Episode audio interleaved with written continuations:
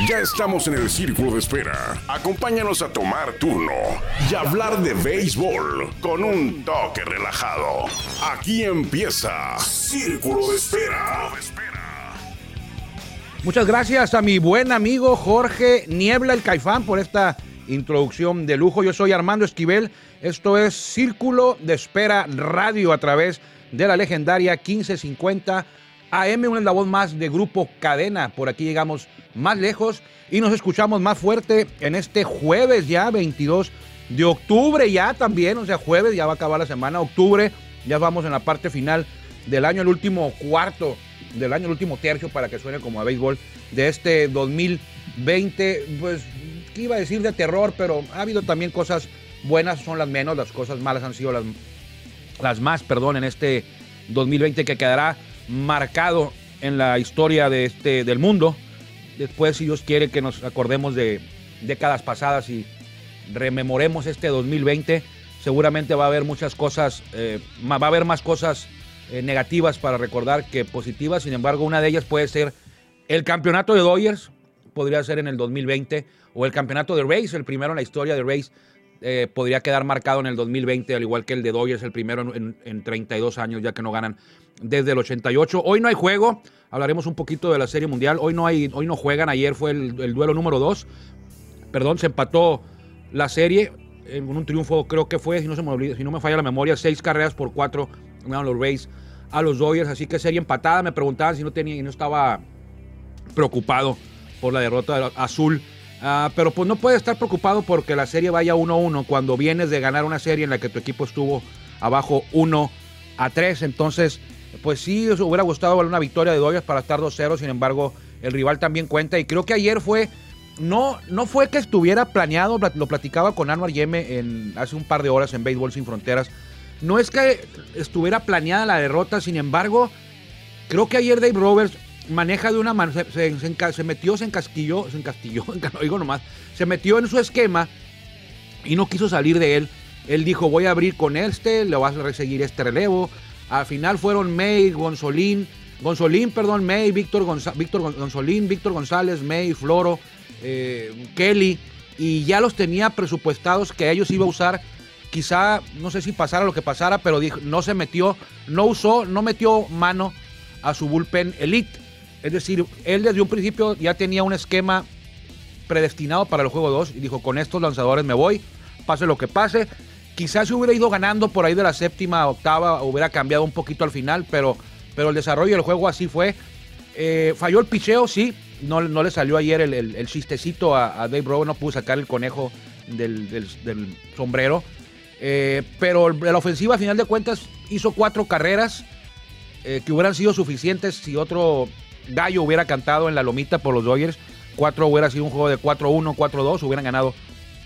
perdón, los Dodgers sin embargo, ayer no fue así, se pierde, pero queda creo que bien parado Dodgers porque se mantiene como Bueller, no lo adelantan, tiene problemas de ampollas en, la mano y por eso ha estado con más descanso de lo habitual y sus actuaciones no son tan largas, aunque no en entradas, pero sí en picheos.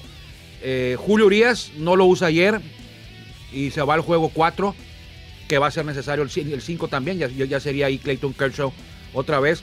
Eh, mañana sí es, un, es una un juego muy importante porque van contra Charlie Morton, los Rays. Es el pitcher que mejor les ha lanzado a los rivales en playoff por los Rays. Tiene creo que una efectividad de 0.5 por ahí, 0.53. Ha ganado, tiene marca de 2-0, 3-2-0, creo que es 2-0, 3-0, 2-0 en, esta, en estos playoffs. Entonces es la carta fuerte, a pesar de, fíjese, Blake Snell ayer tiró un juegazo en las primeras cuatro entradas, dos tercios, hasta que lo tocaron. Eh, lo tocaron en la quinta con una base por bola, luego el cuadrangular de Taylor, que, aquí cualquiera puede darte el batazo, ¿eh? Y el juego no estuvo tan, tan, tan fuera de alcance para los Dodgers. Por ahí en la quinta entrada tuvieron su oportunidad, estaba bateando el empate. En la octava entrada abrieron con un cuadrangular. Eh, y tuvieron la del empate también bateando y a un cuadrangular. Y luego vino un, doble.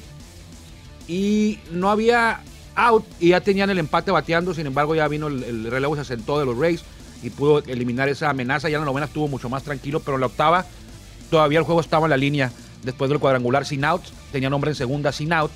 el empate bateando tres veces y fueron dominados eh, fue dominada la ofensiva de Dodgers, ahí quedó ese triunfo para los Rays. Nadie dijo que iba a ser fácil, claro, la Serie Mundial. Sin embargo, eh, no, no es, lo, dije ayer, la ofensiva de, de Rays no es ni cerca la ofensiva de Atlanta. La de Atlanta era mucho más fuerte, mucho más explosiva, mejores bateadores que la de Rays. Ayer lució Brandon Lowe, que no había bateado nada en la, en la postemporada. Eh, Margot también.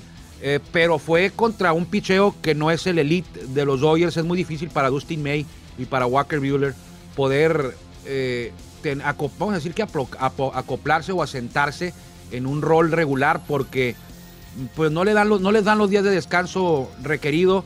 Eh, lanzan un, un, día y a los dos días vuelven a lanzar, a veces a los tres, a veces a los cuatro, a veces al día siguiente. Entonces es muy complicado para un lanzador llegar al, al 100, pues es imposible, pero ni siquiera yo creo que un 80% de la capacidad de, mental y de su brazo para un juego de este calibre que es un juego de serie mundial. Sin embargo, repito, no es que lo, lo haya tenido presupuestado Dave Robert la derrota de ayer, pero sí tenía que hacer ese ajuste y tenía que eh, pues morderse la mano y aguantar. No había de otra, si, que, si, querías, perdón, si querías que tu el esquema de picheo se mantuviera de una, de una mejor manera, tenías que aguantar ayer así con esos brazos para poder ya estar el viernes mañana con tu rotación un poquito más asentada con Buehler, Urias y Kershaw para, para el juego 3, 4 y 5. Y ya para el 7 con otro descanso a lo mejor te alcanza ya no May y Gonzolín que estarían descansados, sino volver a, usar, utilizar a Walker, Buehler para el juego 6 de ser necesario, pero ya con un, un esquema ya bien calendarizado. Entonces, eso fue lo que ocurrió ayer. Se empató la serie. Eh, ahora sí, ahora en esta ocasión regresamos a los descansos. De hecho, hoy, hoy no se juega. En las primeras tres rondas jugaron sin descanso. La primera de Comodín fue hasta ganar dos juegos. Y luego vinieron a ganar tres. La serie de divisional en la que los Dodgers barrieron a los padres. Y luego vino la serie de campeonato a cuatro juegos sin descanso. Y en la serie mundial es a cuatro juegos con descanso. Es decir, descansan hoy, eh, jueves, hoy jueves. Van a estar en el terreno de juego viernes, sábado y domingo. Descansarían el lunes de ser necesario. Ahorita todavía no es necesario el juego 6, es necesario el 5, porque ya se va a ir a 5 juegos mínimo. Si alguien gana los 3 seguidos, pues se acabó y este, terminaría el domingo. Eh, de lo contrario, si alguien, si no, si no, si alguien no gana los, si nadie gana los 3, si ninguno de los dos, perdón, gana los 3 duelos seguidos, habría juego también el martes y el miércoles significaría que nos fuimos a 7 compromisos. Entonces, ahí está, ayer vio, vio, acción otra vez Víctor González, lo hizo pues mejor que Antier, que le dieron dos hits, aunque no permitió carrera en el primer juego. Eh, las dos carreras que entraron se las habían heredado, entonces fueron dos hits sin carrera limpia para él y sin carrera aceptada, pero pues no fue una actuación memorable para él ni para recordar porque le dieron dos hits, anotaron las dos que se le dejaron, que para eso había entrado él, para tratar de impedir que se anotaran las carreras, no lo pudo hacer y aparte se salvó con ese batazo de doble matanza al final para acabar la entrada, entonces tiene que tener que haber un poquito de suerte, pero qué bueno que el mexicano está teniendo trabajo quiere decir que confían en él y, lo hacen cuando el juego todavía está en la línea. Vámonos a la Liga Mexicana del Pacífico también, porque ayer hubo, bueno, ¿qué le parece mejor si primero vamos a los cumpleañeros? Porque luego se me olvida. Entonces, el día de hoy, un día, un día como hoy, nacieron un conocido de Tijuana, si usted le gusta el béisbol y ha estado al pendiente de los toros y de los potros de Tijuana, potros del verano, la LMB, Liga Mexicana de Béisbol, porque hoy cumpleaños un veracruzano lanzador que le decían el Chore. Esteban Hernández todavía alcanzó a jugar en el 2000, 2015, 2014, 2015, 2015 también, con los Toros de Tijuana, porque jugó con Potros por en el 2008, 2007. Esteban Hernández, el sobre veracruzano, tuvo buenos años, eh, batalló mucho al principio, pero luego tuvo buenos años, estuvo en la, fue uno de los lanzadores, de los lanzadores relevistas eh, más utilizados se le veía muy seguido ya por ahí en los últimos años de su carrera. No en, el último ni en el penúltimo, pero sí en la parte fuerte de su carrera. Fue un lanzador confiable de relevo, eh, el Shore Esteban Hernández. También cumpleaños hoy Robinson Cano, eh, Carlos Torres. Robinson Cano tuvo un arranque de, carrera excepcional, explosivo con los Yankees de Nueva York. Me acuerdo que ganó un derby de cuadrangulares también, si no, no me falla mi memoria. Eh, pero yo creo que ahora si terminara su carrera estaría fuera del Salón de la Fama, es mi opinión. No tengo aquí los números para revisarlos, pero creo que él no fue lo mismo desde que se cambió a, Marineros y ahora con Mets. Su desempeño vino a la baja. No es que haya ido a la baja en picada, sino si bajó el rendimiento y se mantuvo estable a un nivel un poco más bajo del, que con el que inició. su carrera en grandes ligas. Carlos Torres, un relevista que es eh, también iba, iba a jugar con Toro de Tijuana en la temporada 2020 que no se pudo llevar a cabo. Carlos Torres. Darren O'Day, cumpleaños. Michael Barrett, también. Ichiro Suzuki, que se acaba de retirar, es de mi año.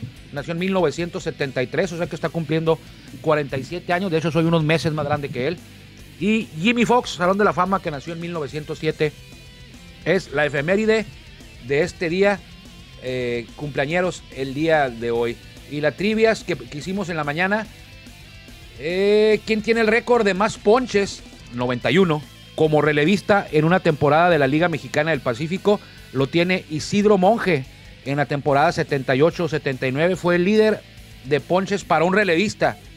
Y es el récord histórico de la Liga Mexicana del Pacífico. Sid Monje, que también jugó grandes ligas, ponchó a 91 como relevista ese año y a la fecha no ha habido alguien, algún relevista, que acumule más ponches que el sonorense Isidro Monje, que anduvo con los padres, Isidro Monje me acuerdo, jugó con padres, jugó con Tigres, jugó con Phillies, por ahí se me va a escapar algún otro, otro equipo. Eh, un reporte indica que Tony Larusa se entrevistó para el trabajo de manejador de Medias Blancas. Yo pensé que había sido un bluff, porque lo habíamos mencionado que estaba en los planes de la directiva de Medias Blancas hablar con el, con el gran, el legendario veterano manejador Tony Larusa, de gran éxito con los, eh, con los, fue con los Cardenales, creo que sí, con los Cardenales y con, también con, con estos, ya dirigió Medias Blancas en un tiempo con los Atléticos.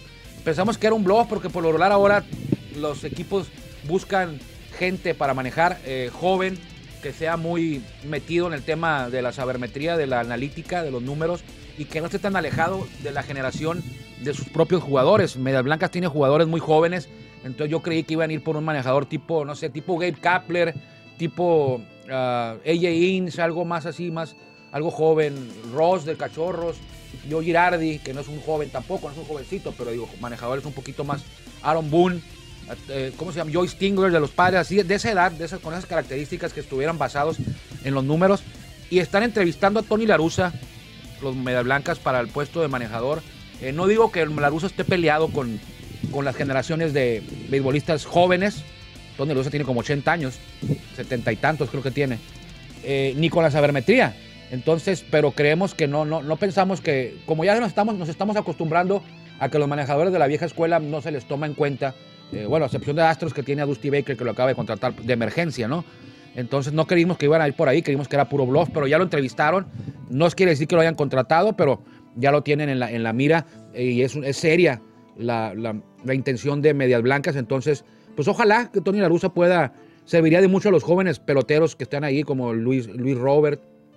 Luis Robert, sí, creo que se llama Luis Robert. Y la, esta avanzada cubana que tienen ahí en los Media Blancas de Chicago. Entonces, llegaron a playoff los Media Blancas de Chicago, por eso se nos hizo raro que teniendo tantos años sin llegar a playoff, este año que llegan, corrieran a, Rick Rentería, que lo había hecho bien. Pero bueno, también hay otros reportes que indican que George Lombard, George Lombard es el coach de primera base de los Dodgers actual, y Marcus Thames, coach de bateo de los Yankees, fueron entrevistados también para cubrir la vacante de los Tigres de Detroit. También están sin manejador, hay que recordar que se retiró perdón, se retiró Ron Gardenhire. Entonces hay que ver también qué pasa por ahí con los Tigres. Y con los indios, a ver en qué queda lo de Terry Francona, que estuvo, tuvo problemas de salud en toda la temporada, casi no dirigió. Entonces no sé si vayan a, vaya a mantenerse Terry Francona dirigiendo. Bueno, dependerá de qué tanto avance su recuperación de temas. Creo que tenía un problema gastrointestinal al principio y luego otro tema un poquito también complicado. No, no es que no me acuerdo, no quiero echarle mentiras a usted, pero se le, se le ligaron ahí dos temas de salud importantes. Ross Atkins, gerente general de Azulejos de Toronto, dijo que es altamente probable que Alejandro Kirk, el tijuanense que debutó esta temporada en Grandes Ligas, se haga de la titularidad de la receptoría en algún momento del 2021. O sea, dijo, va a ser titular en 2021, creo yo que va a ser titular del 2021, pero no aseguró si estaría en el equipo grande de Azulejos al inicio de la temporada. O sea que recuerde Alex Kirk, tijuanense eh, que debutó este año, no jugó ni doble A ni triple A. Pasó de la A avanzada a debutar. A avanzada estuvo en el 2019 y en el 2020 debutó en grandes ligas. Mucho tuvo que ver, no que no tenga la capacidad, pero mucho tuvo que ver que sus compañeros titulares, sus compañeros catchers de grandes ligas, tuvieron una temporada paupérrima a la ofensiva y que se tuvo que requerir de él. Y en su, en su cameo pequeño que tuvo en las grandes ligas, pues le fue muy bien. Tuvo un juego de 4-4, eh, pegó cuadrangular, eh, demostró que tiene con qué estar ahí. Claro que al no haber cursado el AA y el AAA, eh, tiene mucho que aprender todavía y lo está haciendo. De hecho, está entrenando aquí en el estadio Chevron de los Toros de Tijuana. ahí lo vemos por ahí, no diario, pero sí unas 3, 4 veces por semana al buen Alejandro Kirk. Este ya no es prospecto, esta realidad tijuanense en las grandes ligas. El noveno tijuanense que llega a grandes ligas, creo que es el noveno, el, más reciente, desde el último, desde que lo había debutado hace 12 años, Freddy Sandoval, el de Playas de Tijuana. Así que el gerente general de Azulejos dice que es muy probable que Alex Kirk vuelva a estar en el 2021, que sea el titular de la receptoría en 2021, pero no pudo asegurar si estará desde el arranque de la temporada ya que a lo mejor pudiera ser, darse el caso que arrancara y le serviría mucho, ¿eh? porque tendría eh, mucha, mucha actividad diario jugando con AA o AAA, que todavía tiene mucho que aprender y Alejandro lo sabe, lo tuvimos aquí la semana pasada y él está consciente de que tiene todavía mucho que aprender, y mucho en qué trabajar, pero que ahorita disfruta lo que ya vivió y a tratar de volver a mantener. Ahora, la, la clave ahora es trabajar para mantenerse ahí en el equipo grande y cumpliendo su sueño. Vamos a hablar un poquito del Pacífico porque ayer hubo doble cartelera, ahorita ya están jugando, pero ayer hubo doble cartelera, ya van siete juegos. Culiacán dividió, perdió el primero con los Charros que ganaron 3-0 y el segundo lo ganaron los Tomateros 12-4 a punta de batazos. Eh, Obregón sigue imparable, le metió dos a Guasave en el Francisco Carranza Limón, el estadio de Guasave de los algodoneros. El primero lo ganó 8-2 y el segundo mucho más disputado, eh, menos bateo, 1-0 en el segundo compromiso fue cuadrangular de Roberto López, el exjugador de Toro de Tijuana, el jugador más valioso de la Serie del Rey 2017. Navojoa y Mazatlán se enfrentaron también en par de ocasiones en el puerto. El primero fue para, para Mazatlán, 4-3, y el segundo también. Y el marcador fue el mismo, 4-3, dos veces. Le ganan los venados a los mayos. Eh, los mochis dividieron. El primero lo ganaron los cañeros 6 a 2 a Naranjeros en el Estadio Sonora. Y el segundo lo ganaron los dueños del parque cuatro carreras a uno. Y en Mexicali, alerta, no es alerta ni amarilla, ni ver nada, eh, ni naranja, es alerta roja, yo creo ya, porque los sultanes le metieron los dos a los águilas, el primero 3-1 y el segundo 2-1. Y esto pone a los águilas con uno de los peores arranques de temporada en toda su historia. Desgraciadamente no hay estadística que nos puedan demostrar si es el peor o no, pero sí es uno de los peores en su historia. Yo me acuerdo uno desde que empezaron 0-6 pero con las dos derrotas de ayer, los Águilas de Mexicali iniciaron la temporada 0-7. 0 ganados, 7 perdidos. No han ganado. Fueron barridos en Ciudad Obregón y ahora vienen, abren en casa su temporada y ya les metieron 3. Entonces van 7-0 y hoy juegan otra vez. Eh, sabemos que la directiva de por costumbre, bueno, no es por costumbre ya, estamos acostumbrados a que la directiva de Mexicali que encabeza el presidente Dio Murillo no se caracteriza por la paciencia con los manejadores. Sin embargo, creemos que, bueno, una semana es demasiado corto, ¿no? Para pensar en correr a un manejador, pero ya lo ha hecho, entonces cuidado. Pedro Meré está en riesgo aquí ya 0-7. Eh, yo sé que va a ganar tarde que temprano, pero el arranque ya de 0-7 te pone en una cuerda un poquito floja, te pone contra la pared y ya empiezas a escuchar pasos en la azotea. Pero sabemos que Pedro, todos los manejadores ya se la saben no están preocupados mucho por eso. Ya sí se preocupan, pero, pero y se ocupan. Pero ya, ya saben que aquí es el trabajo como manejador depende de los resultados.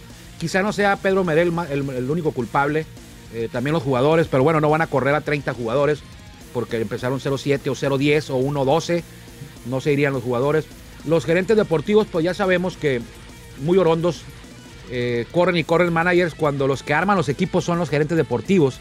Entonces, si tú no le das, como decía Didier, si no le das limones, pues no va a poder hacer limonada como manejador. Entonces, a veces pasan eh, desapercibidos a la hora de los, de los fracasos los gerentes deportivos, que en el caso de Mexicali es Luis Alfonso García, ese cañonero que jugó con Monterrey, jugó con, con estos eh, naranjeros de Hermosillo, también anduvo con generales, creo el último de Durango, pero bueno, es más conocido por su paso con los, con los sultanes y con los Naranjero. Así que así está la cosa con los Águilas de Mexicali. Primer lugar, Obregón. 7-0, pero tampoco hay como, tampoco hay que echar las campanas al vuelo si va 7-0. Qué bueno que va 7-0. Ni tampoco eh, suicidarte, ahorcarte si va 0-7. Pero no es recomendable arrancar 0-7. Qué mejor que 7-0. Y qué mal, qué bueno que no empieza 0-7. Pero acuérdense que aquí en esta temporada avanzan, de los 10 equipos, avanzan 8. Y es borrón y cuenta nueva en los playoffs. Y por lo regular eh, hay equipos que avanzan de séptimos, de octavo. Y en playoff se cuelan hasta la final. No vamos a ir muy lejos. El año pasado Venados creo que avanzó de 7 y quedó subcampeón. Tuvo temporada regular mediocre y quedó subcampeón. Cañeros creo que pasaron de octavos. No, pasaron de sextos Cañeros. Octavos fue Sultanes. Pasaron de sextos y avanzaron a la semifinal y el récord en la temporada regular de Cañeros fue mediocre también. Entonces, el año pasado los Yaquis de Ciudad Obregón ganaron las dos vueltas. Fueron los líderes de las dos vueltas en las que se divide esta temporada, las temporadas del Pacífico. Ganaron la primera y ganaron la segunda para ser eliminados en la segunda ronda por los Venados de Mazatlán. O sea, en las semifinales se los despacharon los Venados de Mazatlán. Los dejaron fuera a pesar de su excelente récord del mejor de toda la liga.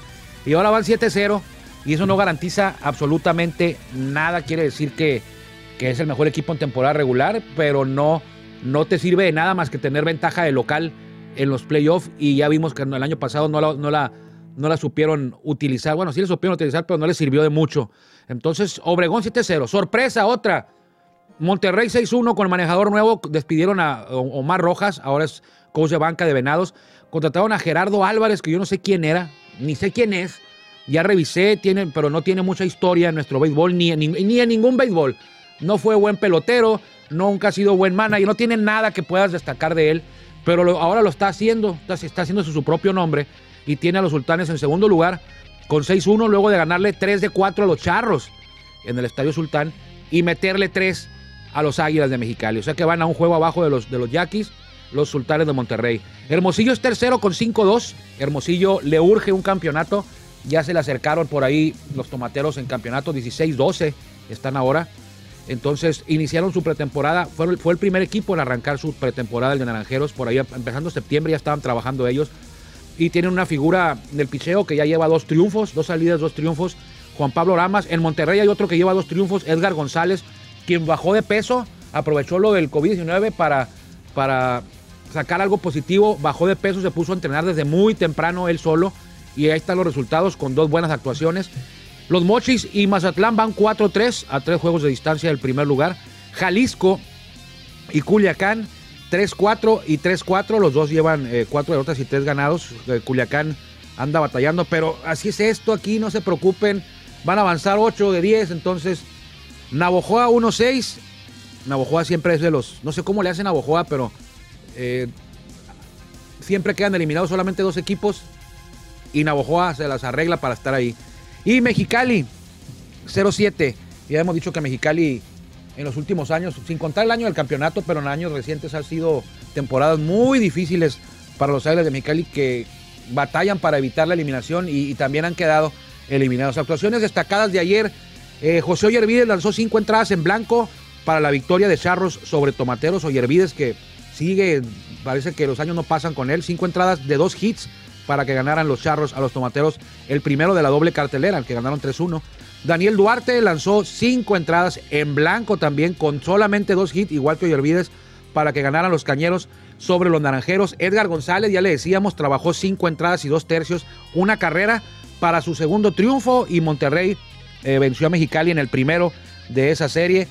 Sebastián Elizalde con Tomateros ya en el segundo juego, cuando Tomateros hace 12 carreras, eh, conectó tres hits, uno de ellos cuadrangular, un doblete, produjo cuatro y Ramiro Peña se fue de 3-3, destacaron los dos en la jornada del día de ayer. Juan Carlos El Happer Gamboa se fue de 4-3 con Grand Slam en el triunfo de Yaquis de Ciudad Obregón, el primero de la doble cartelera. Jesús Camargo trabajó cinco entradas en blanco de dos hits para Yaquis, que ganaron el segundo juego 1-0, ¿eh? Se fueron 1-0 y ganaron en las fueron dobles carteleras en todos los frentes, que ahora son 10 equipos, 5 frentes, 5 juegos, pero hubo doble cartelera, fueron 10 juegos. En el segundo iban 0-0 los algodoneros. En el primero iban 2-2 en la séptima. Y en el segundo iban 0-0 en la séptima, que la séptima es la última entrada de un juego de doble cartelera. Y ahí definió Yaquis. En el segundo juego, Camargo había lanzado cinco entradas en blanco, dos hits. Y Tomás Dormini fue el antagonista de Camargo. Del lado algodonero, él lanzó las cinco entradas en blanco también, pero él le dieron cuatro hits, seis punches. Este amigo Tomás Dormini lleva ya dos juegos en los que trabaja sin permitir carrera, ¿eh? En el primero le ganó a Tomatero y en este se fue sin decisión. Cinco entradas más cinco, lleva diez entradas en la Liga Mexicana del Pacífico sin permitir carrera. Oscar Robles, que es el manejador del Goneros, fue el al que eligió para ser su número uno de la rotación, esta rotación de Guasave, que están jugando con gente y en Guasave, en Sinaloa nada más, y ya no se ha visto tanto problema como al principio. Eh, quién sabe, pero igual, igual le digo, nosotros no estamos de acuerdo en que, que se juegue la temporada, sí, pero que haya gente en la tribuna, creo que no es el momento adecuado. Creo que la salud es mucho más importante que el béisbol y que una vida perdida es un boleto muy caro por culpa de un deporte que pudo haberse jugado sin gente en la grada. Entonces, no estamos de acuerdo con eso. Sin embargo, parece que la gente entendió lo que ocurrió la semana pasada y está siendo un poco más consciente, cuidándose un poquito más, porque no es cuidarse usted si va al estadio, es si usted, yo puedo contagiarme de COVID por culpa del béisbol sin haber ido al estadio, si la gente que va no se cuida. Entonces, es mucho riesgo. Si usted quiere ir, pues hágalo, hágalo. Es mi opinión nada más. Eh, yo estoy muy, muy contento de que aquí en Baja California no se haya permitido todavía eh, la gente en la tribuna. Creo que no es momento. Es mi opinión. En otros países estamos viendo cómo se van regresando a las restricciones eh, que había en Europa y quiere decir que nosotros debemos de, pero si ves las barbas de tu vecino remojar, pues pon, si ves las barbas de tu vecino cortar, dijera el chapulino, ya me fui mal ahí, pon las tuyas a, a remojar, entonces eh, creo que no es el momento adecuado, eso es mi opinión y yo lo he dicho varias veces, yo sí quiero que haya béisbol, pero bueno, sin, sin la gente en la tribuna. Eh, actuaciones destacadas, ya las, ya las escuchamos, actuaciones para el olvido.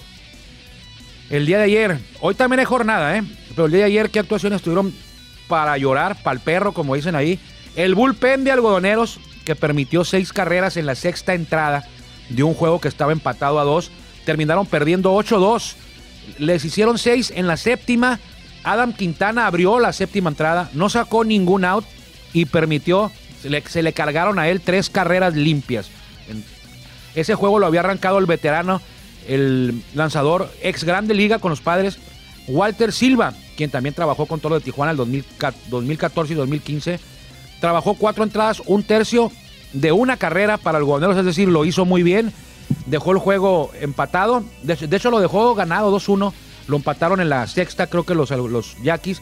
Y en la séptima, pues les cayeron, ¿no? Les cayeron en, al bullpen y perdió el equipo de Oscar Robles, que también ya debe estar un poco preocupado por las cinco derrotas que suma y solamente tiene dos victorias. Y Darío Gardea cubrió dos entradas y le hicieron seis carreras en el segundo juego de los Charros.